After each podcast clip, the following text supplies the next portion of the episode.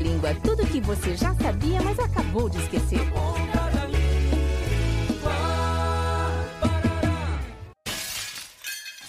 Mano do céu, é hoje que a mãe mata a gente. Corre, mano, corre! Se esconde antes que a mãe perda a paciência. Antes que a mãe perda a paciência ou que a mãe perca a paciência? Como se diz? Essa confusão se deve ao fato de perda e perca serem parônimas, isto é, palavras com grafia e pronúncia semelhantes. A palavra perda é o substantivo que corresponde ao verbo perder e tem sentido de dano sofrido, prejuízo. Exemplos: Estamos abalados em virtude da perda do campeonato, em virtude da eliminação do campeonato. O carro deu perda total, deu dano total. Isso é uma perda de tempo.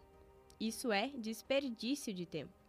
Uma dica: se puder colocar artigo antes, a perda ou uma perda é substantivo.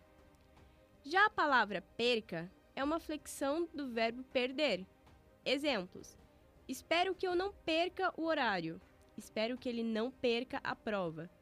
Não perca essa viagem. Viu? Não é tão difícil assim. Mas a piazada medonha, apareçam! A pá da polenta tá pronta aqui para vocês.